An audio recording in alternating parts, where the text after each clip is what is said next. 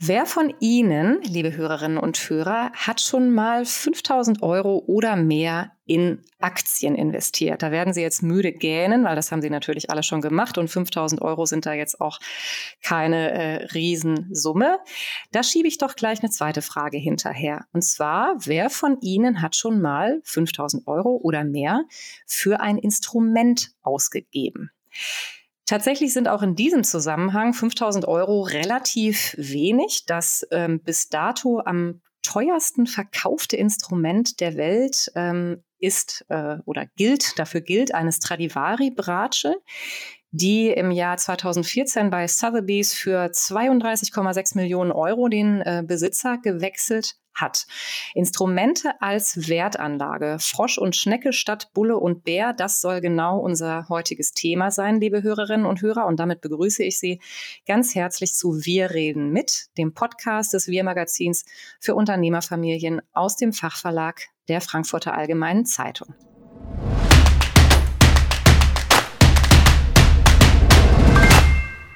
Wenn Sie den Hinweis mit Frosch und Schnecke nicht gleich verstanden haben, dann müssen Sie erst recht bis zum Schluss dabei bleiben, denn dann äh, werden wir dieses Rätsel spätestens dann für Sie auflösen. Und damit kommen wir zum Wir. Mein Name ist Sarah Bautz. Ich bin Redakteurin ähm, beim Wir Magazin und ich habe heute einen Experten hier im Podcast, der mit uns über Fragen sprechen wird, wie wie funktioniert das eigentlich, in Instrumente zu investieren? Welche Rolle spielt auch der künstlerische Aspekt. Sollte man das überhaupt tun, wenn man selbst das Instrument nicht künstlerisch nutzen kann? Und welche Chancen und Risiken stecken in dieser Asset-Klasse? Dafür ist bei mir Dr. Joachim Brunne. Er ist Vorstand der Alago Familienstiftung und Geschäftsführer der Art and Strings GmbH. Herzlich willkommen, Herr Dr. Brunne. Herzlich willkommen, Frau Bautz. Herr Dr. Brune, Sie beschäftigen sich hauptberuflich mit dem Investieren in historische Instrumente und Sie nennen ähm, diese Instrumente, ähm, für die Sie sich schon am längsten äh, engagieren, die Blue Chips unter den Instrumenten. Blue Chips ist den meisten unserer Hörer sicherlich ein Begriff, aber was macht jetzt ein Instrument, ein Streichinstrument zu einem Blue Chip? Ja, also diese Definition, äh, die haben wir uns selbst äh, erarbeitet. Es ist keine offizielle Deklaration, äh, die allgemeingültig ist, aber wir sehen Blue Chips als die Instrumente an, ähm, die von den Top Geigenbauern, historischen Geigenbauern ähm, ähm, gebaut worden sind. Das sind zum Beispiel Namen wie Antonio Stradivari, äh, Guarneri de Gesù, Montagnana, Bergonzi, äh, Guarneri, äh, Amati. Das sind Instrumente, die im, in einer Wertklasse ab drei Millionen äh, zu erhalten sind.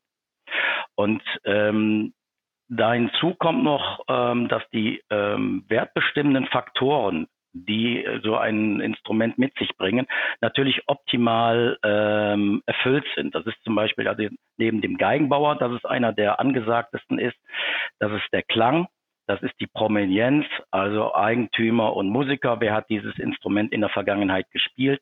Der Zustand spielt eine sehr, sehr große Rolle, also innen wie außen, sowie was ist an Originalteilen, Schnecke, Boden, Decke äh, noch vorhanden.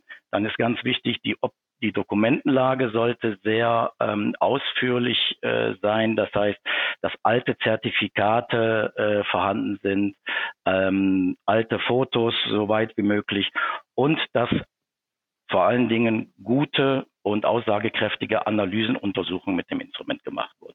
wenn all diese Parameter, die ich gerade aufgezählt habe, gut vorhanden sind in der Dokumentenlage, in der in der ganzen Substanz, dann sprechen wir letztendlich von Blue Chips. Ja, das sind ja sehr, sehr viele Faktoren. Ich fand es auch spannend, dass Sie jetzt gesagt haben, es muss auch gut klingen, denn der reine Name nützt ja nichts. Es gibt auch Stradivaris, die nicht klingen, die wirklich nur äh, für die Vitrine äh, oder fürs Museum ähm, taugen, aber nicht dafür im Konzert gespielt zu werden.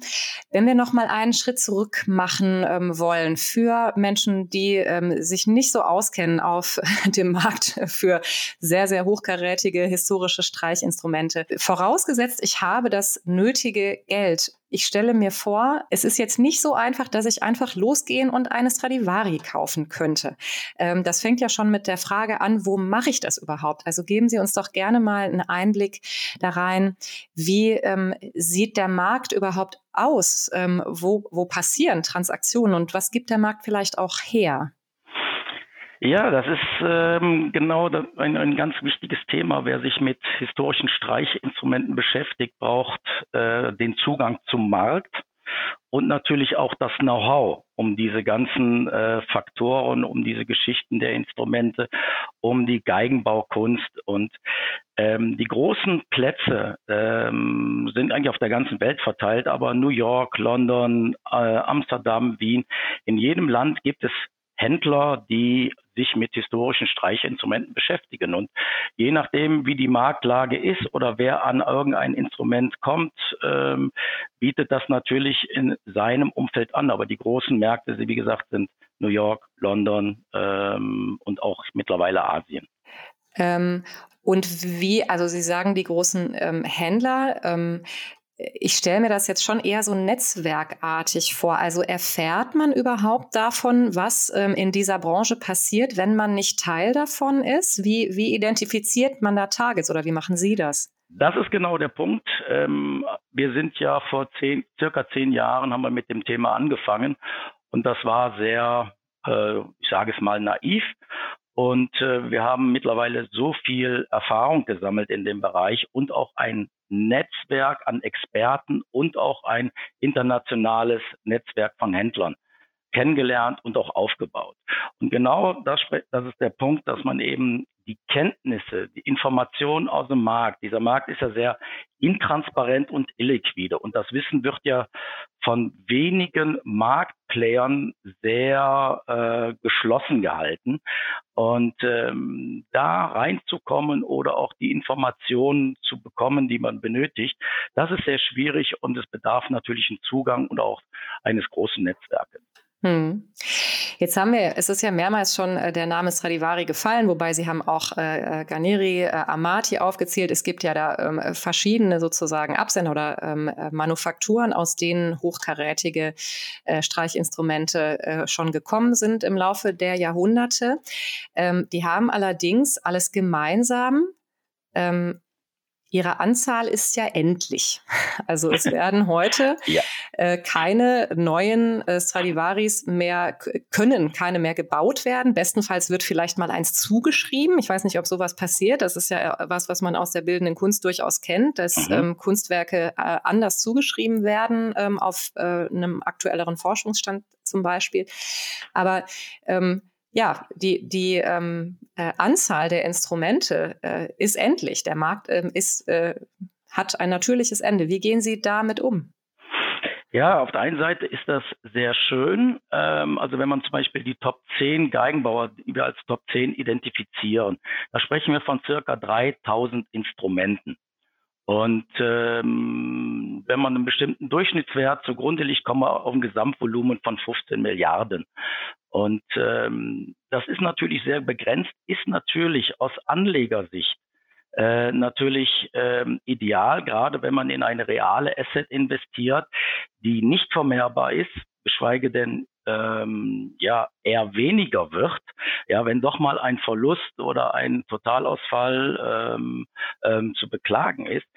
Und ähm, deswegen ist auch die, diese in, äh, Investmentklasse so, ähm, so interessant, weil die Nachfrage dieser Instrumente natürlich sehr hoch bleibt bei einem begrenzten Angebot.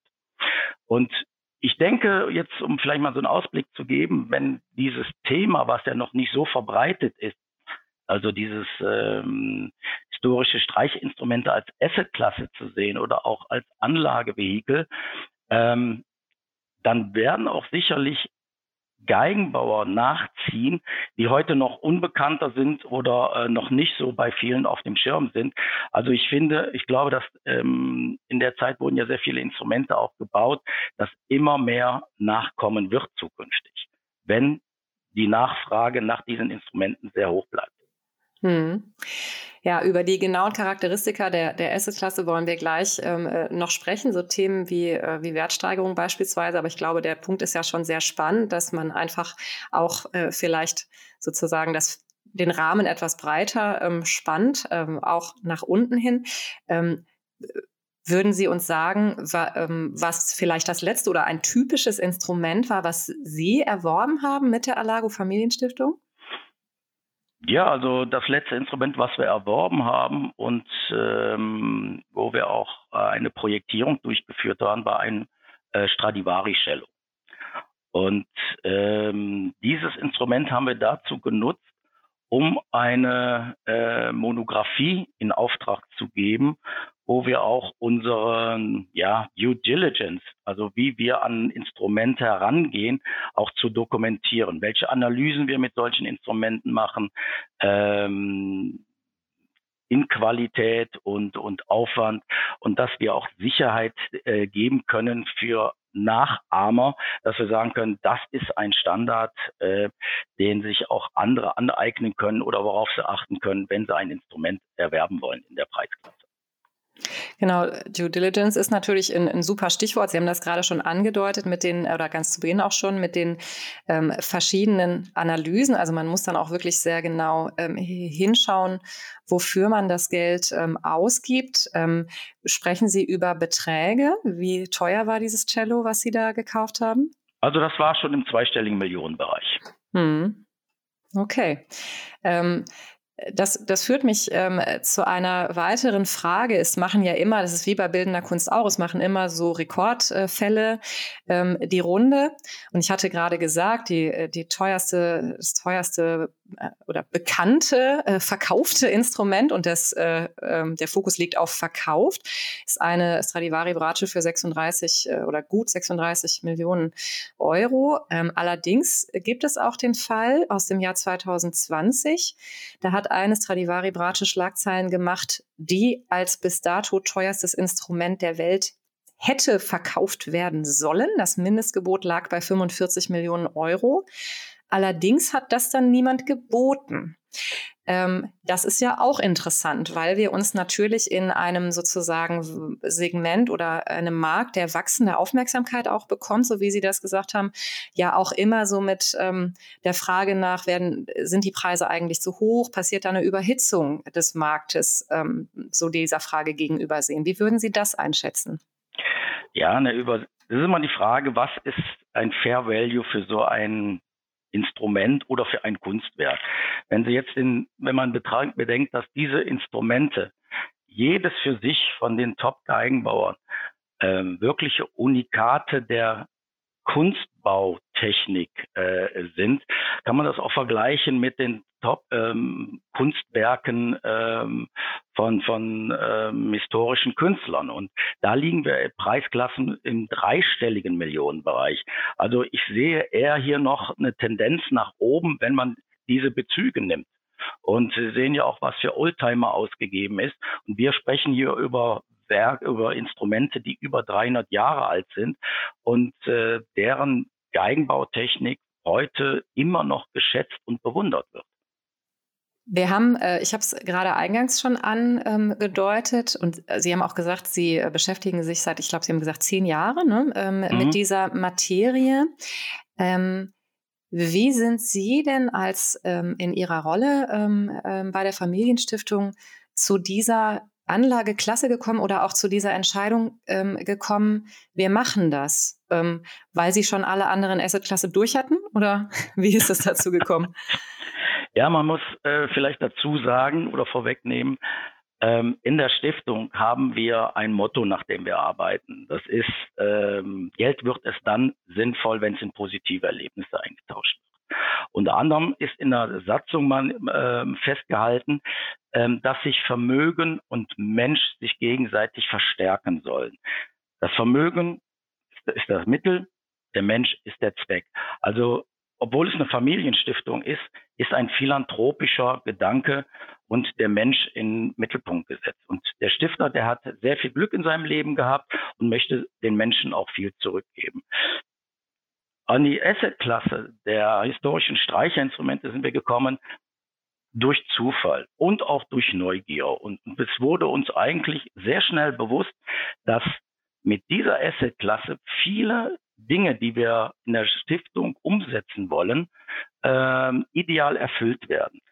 Zum Beispiel die Stiftungssatzung, dass wir sagen, Mensch, wir haben ein sinnstiftendes Investment, was wir ähm, ähm, erwerben und Musikern, Top-Musikern zur Verfügung stellen, die sich dieses Instrument nicht leisten können. Also für uns gehören die Musik, äh, die Instrumente auf die Bühne.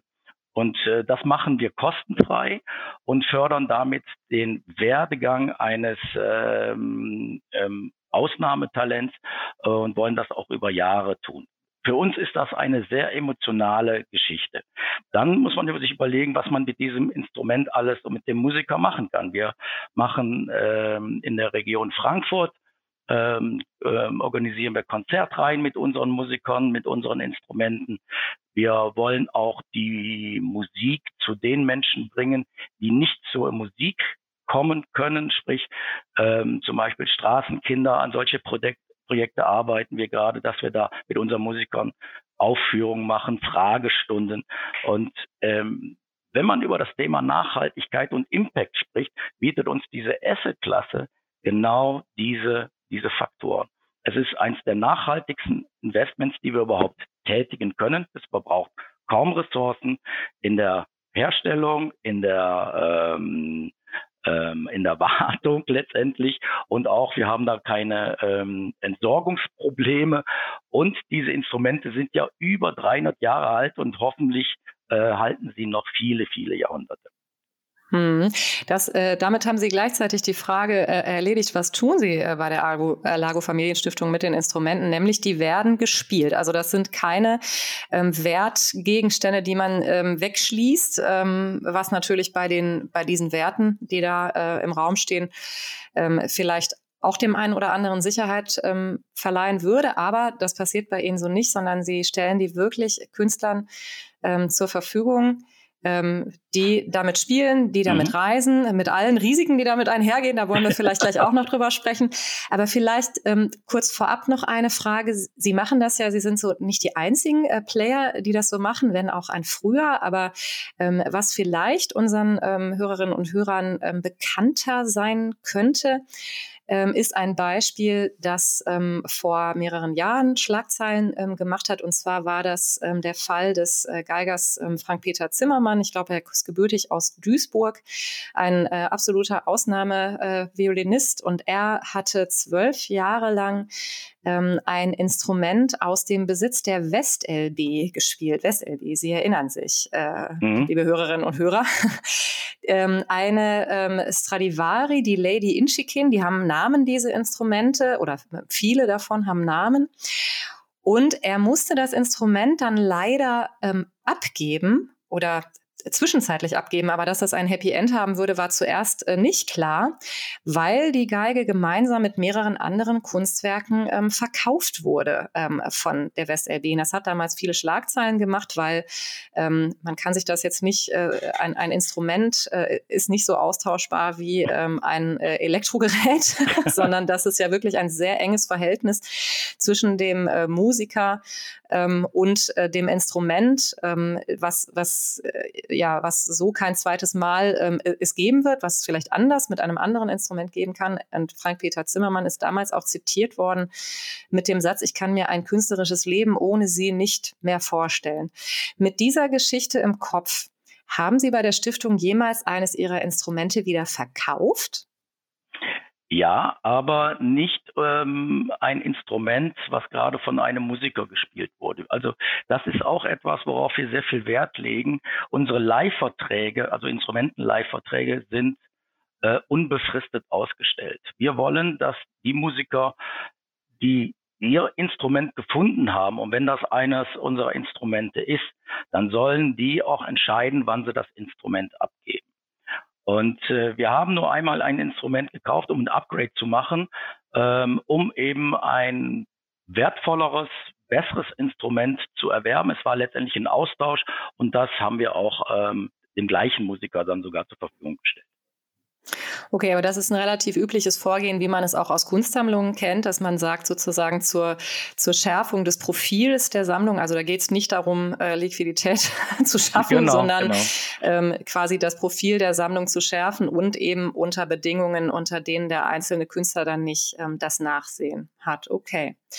Ähm, wir haben gerade äh, schon oft das Wort ähm, Assetklasse benutzt, deswegen ich würde gerne mal äh, sozusagen zu dem Themenblock Chancen und ähm, Risiken äh, übergehen.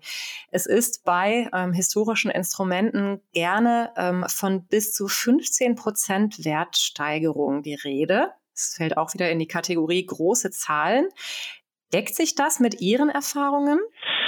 Ja, ich muss Ihnen ehrlich sagen, ich habe Probleme bei ähm, bei der Angabe oder Auslobung von, ähm, von Wertsteigerungen. Man muss sich mal auch gucken, wer lobt diese Zahlen aus und wie sind diese zustande gekommen. Und wenn ich mir diese Grafiken, diese Daten anschaue, dann habe ich mehr Fragen eigentlich als äh, äh, Erkenntnisgewinn.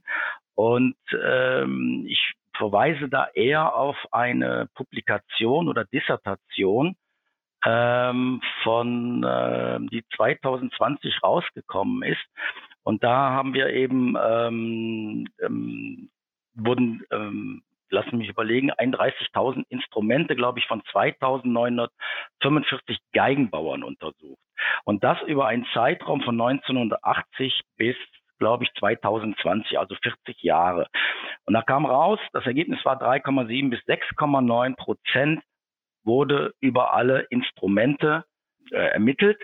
Und wenn man die 168 Stradivari-Instrumente, die da in diesen Instrumenten drin waren, zugrunde liegt, liegt man bei 5% bis 7,7. Und das sind Zahlen, die decken sich mit unserem Gesamtportfolio überein. Wir haben jetzt keine Erfahrung oder kein Track Record von 40 äh, Jahren, sondern wir haben eins von ähm, neun Jahren, manchmal auch nur von sechs Jahren. Und äh, wir kommen über das Gesamtportfolio auch auf circa sieben Prozent. Wenn ich die ähm, Top-Instrumente rausnehme, also jetzt die Blue Blue Chips, ähm, dann liegen wir auch zweistellig, aber das finde ich jetzt nicht aussagekräftig, weil das jetzt nur ein, ein kleiner Zeitraum ist. Und wie es ja oft so ist, äh, der Gewinn liegt auch im Einkauf. Und wenn man gute Einkaufskonditionen ähm, hat, weil man äh, ein Netzwerk hat und weil man auch die Kenntnisse hat und auch den Zugang äh, zum Markt, dann ist das natürlich ein Vorteil, den man ähm, die anderen natürlich nicht haben. Hm. Ähm, es stellt sich dann ja auch automatisch die Frage nach, ähm, äh, wo liegen eigentlich die Kosten? Ne? Also ähm, äh, weil das muss man ja mit einrechnen sozusagen, ähm, auch über die reinen Anschaffungskosten hinaus. Ein Instrument ähm, will ja auch gepflegt werden oder vielleicht gibt es auch drumherum ähm, noch Kosten. Also ähm, wo liegen denn die Kosten für Sie als Eigentümer des Instrumentes? Klar, das muss regelmäßig zum, zum Geigenbauer und da muss man, dann braucht das mal neue Seiten und dann muss der Bogen mal neu bespannt werden. Das macht wahrscheinlich der, der Künstler äh, dann selbst. Ähm, ja, welche Kosten bleiben ähm, bei Ihnen ähm, als Eigentümer? Also die Kosten sind sehr, sehr überschaubar und das macht es natürlich auch insofern interessant, diese Assetklasse ähm, als Investition zu sehen. Also was man auf jeden Fall braucht, ist eine All-Risk-Versicherung und da liegen sie ungefähr bei 0,18 bis 0,25 Prozent inklusive ähm, Steuer äh, pro Instrument. Dann ähm, bilden wir noch Rücklagen für Reparaturen, die vielleicht alle drei, vier Jahre mal äh, auftreten. Und wir sind bis jetzt immer auch bei den ähm, sehr teuren Instrumenten mit Rücklagen pro Jahr von 5.000, 7.000 Euro sehr gut ausgekommen. Und wenn man das alles mal zusammen addiert, liegen wir in der Gesamtkostenquote, wenn man jetzt mal einen Wert von einer Million zugrunde liegt, ungefähr bei 0,68, 0,75 Prozent. Je wertvoller so ein, so ein Instrument ist, das sind ja äh, nicht nur prozentuale Kosten, sondern auch letztendlich Stückkosten, ähm, reduziert sich natürlich diese Quote. Und das im Vergleich zu anderen Investments, wenn man jetzt einen Fonds sieht, wenn man eine Vermögensverwaltung sieht, sind das schon Kosten, die sehr überschaubar sind. Ja, ähm, Sie haben selber jetzt das Thema Risiken, äh, All-Risk-Versicherung ähm, in den Raum ähm, geworfen. Ich, es gibt ein, ein Zitat von, von Julian Lloyd Webber, äh, nicht Andrew, sondern Julian, genau. der äh, Cellist ist und nicht äh, Musical-Komponist. der sagte, ähm, it's a safer investment than a house. Das äh, ähm, äh, klingt ja auch erstmal gut vor dem Hintergrund dessen, was Sie gerade gesagt haben, aber Instrumente ähm, sind ja zerbrechlich. Und ich hatte gerade schon gesagt, ne, die fahren mit den Musikern Zug, die äh, werden ausgepackt, eingepackt. Es gibt ähm, berühmte äh, Geschichten, sogar ein, ein Buch, was ich Ihnen sehr ans Herz äh, legen kann, äh, liebe Hörerinnen und Hörer, ähm, über ein Stradivari Cello, das Mara, ähm, das auf einer Fährüberfahrt von Montevideo nach Buenos Aires untergegangen ist und als es geborgen wurde, musste sein damaliger Besitzer die Bruchstücke im Cellokasten ähm, angeblich identifizieren, wie man es sonst nur von verstorbenen Angehörigen kennt. Ähm, das, das ist eine extrem spannende äh, Geschichte. Dass, man kann ja auch Celli also, oder überhaupt äh, Streichinstrumente ähm, unglaublich äh, toll reparieren. Also es ist eine ganz eigene Kunst, ähm, wirklich da wieder äh, sozusagen versuchen, das Instrument zu retten. Dennoch ähm, äh, hilft es ja nichts. Diese physischen Risiken sind da. Ähm, ist Ihnen so ein Fall schon mal passiert, dass ein Instrument wirklich ähm, beschädigt, in Gefahr geraten und spielbar geworden ist? Also das hatten wir in den neun Jahren jetzt überhaupt nicht. Wir hatten mal bei einem zeitgenössischen Instrument ist bei einem Auftritt ähm, ein kleiner Unfall passiert und äh, ein kleiner Holzschaden ist da entstanden, was aber ähm, den Wert und den Klang des Instruments überhaupt nicht beeinträchtigt hat. Und ähm, das ist aber genau der Punkt, dass wir eben sagen, es muss eine All-Risk-Versicherung her, dass sämtliche Risiken, die rund um so ein Instrument äh, entstehen können. Äh, sei Unfall, Diebstahl, ähm, Kriegsrisiken sind natürlich nicht versichert, dass die ähm, abgedeckt sind. Und wenn man sieht, wie äh, und im Notfall ein, ein, abgedeckt bis zum Gesamtwert des Instrumentes? Das ja, ist ja, und das sogar ist ja teilweise noch drüber. Wir haben, arbeiten da äh, mit einem speziellen äh, Versicherungsmakler zusammen, der sich auf Instrumente und Kunst spezialisiert hat. Und ähm, es gibt ja auch Risiken, ähm, wenn der Musiker reist. Also nehmen Sie mal das Beispiel, ein, ein äh, Musiker geht ähm, in die Schweiz, hat dort einen Auftritt, das Instrument wird geklaut. Ähm, dann hat der Eigentümer nicht nur einen Verlust des Instrumentes zu beklagen, sondern er muss auch noch die Einfuhrumsatzsteuer bezahlen weil das Instrument wurde ja in die Schweiz eingeführt, aber nicht, aber wieder, nicht ausgeführt. wieder, ausgeführt. Und deswegen ähm, haben wir ähm, höhere Summen versichert, als, als der eigentliche Wert, äh, der da zugrunde liegt. Das, ähm, okay, ja, das sind ja so die Eventualitäten, an die man wirklich gar nicht denkt, wenn man nicht ja. ähm, in der Materie ist. Ähm, Sie haben gerade schon äh, gesagt, das ist eine sehr emotionale Sache. Instrumente sind eine sehr emotionale, auch eine sehr physische, sehr haptische Sache.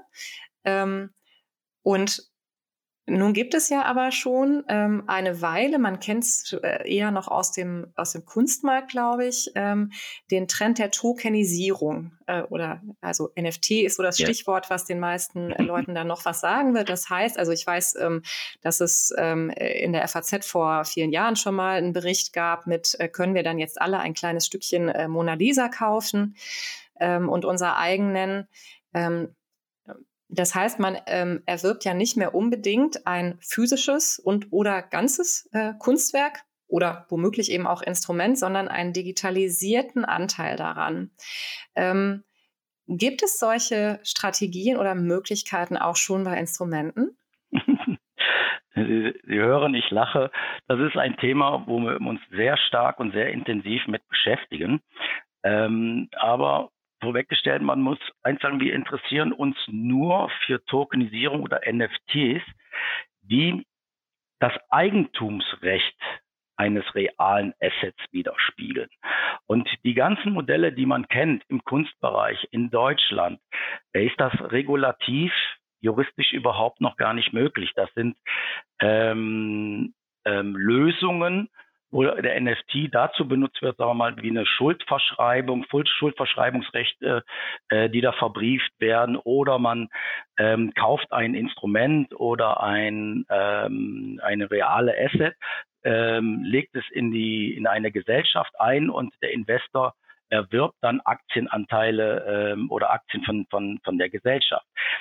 Es gibt noch keinen angewandtes Beispiel, was uns bekannt ist, wo ein Token, ein NFT mit einem realen Asset so verbunden ist, dass Eigentumsrechte verbunden sind. Und das ist ein Thema, an dem wir arbeiten, was für uns sehr interessant sind, weil wir wollen das Insolvenzrisiko des äh, NFT-Herstellers oder der Firma natürlich ähm, ähm, äh, vermeiden, sondern es soll wirklich, wenn es irgendwann regulativ möglich ist, andere Menschen daran teilhaben lassen können an so einem äh, Instrument und da aber auf Ebene von Eigentumsrechten. Und ähm, ich sehe da sehr, sehr große Chancen, weil es, weil diese Tokenisierung, diese Verbindung von einem äh, von der digitalen Welt mit der realen Welt sehr viele Vorteile bringen kann. Je nachdem, wie es gestaltet wird. Also es wird ähm, für uns erstmal priorisiert ähm, sehr viel Transparenz in den Markt bringen, weil alles dokumentiert wird und auch ähm, die ähm, Liquidität oder Illiquidität äh, wird aufgehoben, wenn sich mehrere auch interessierte Investoren an solchen tollen Instrumenten beteiligen können, äh, die jetzt keine 5, 10, 15 Millionen äh, aufbringen können.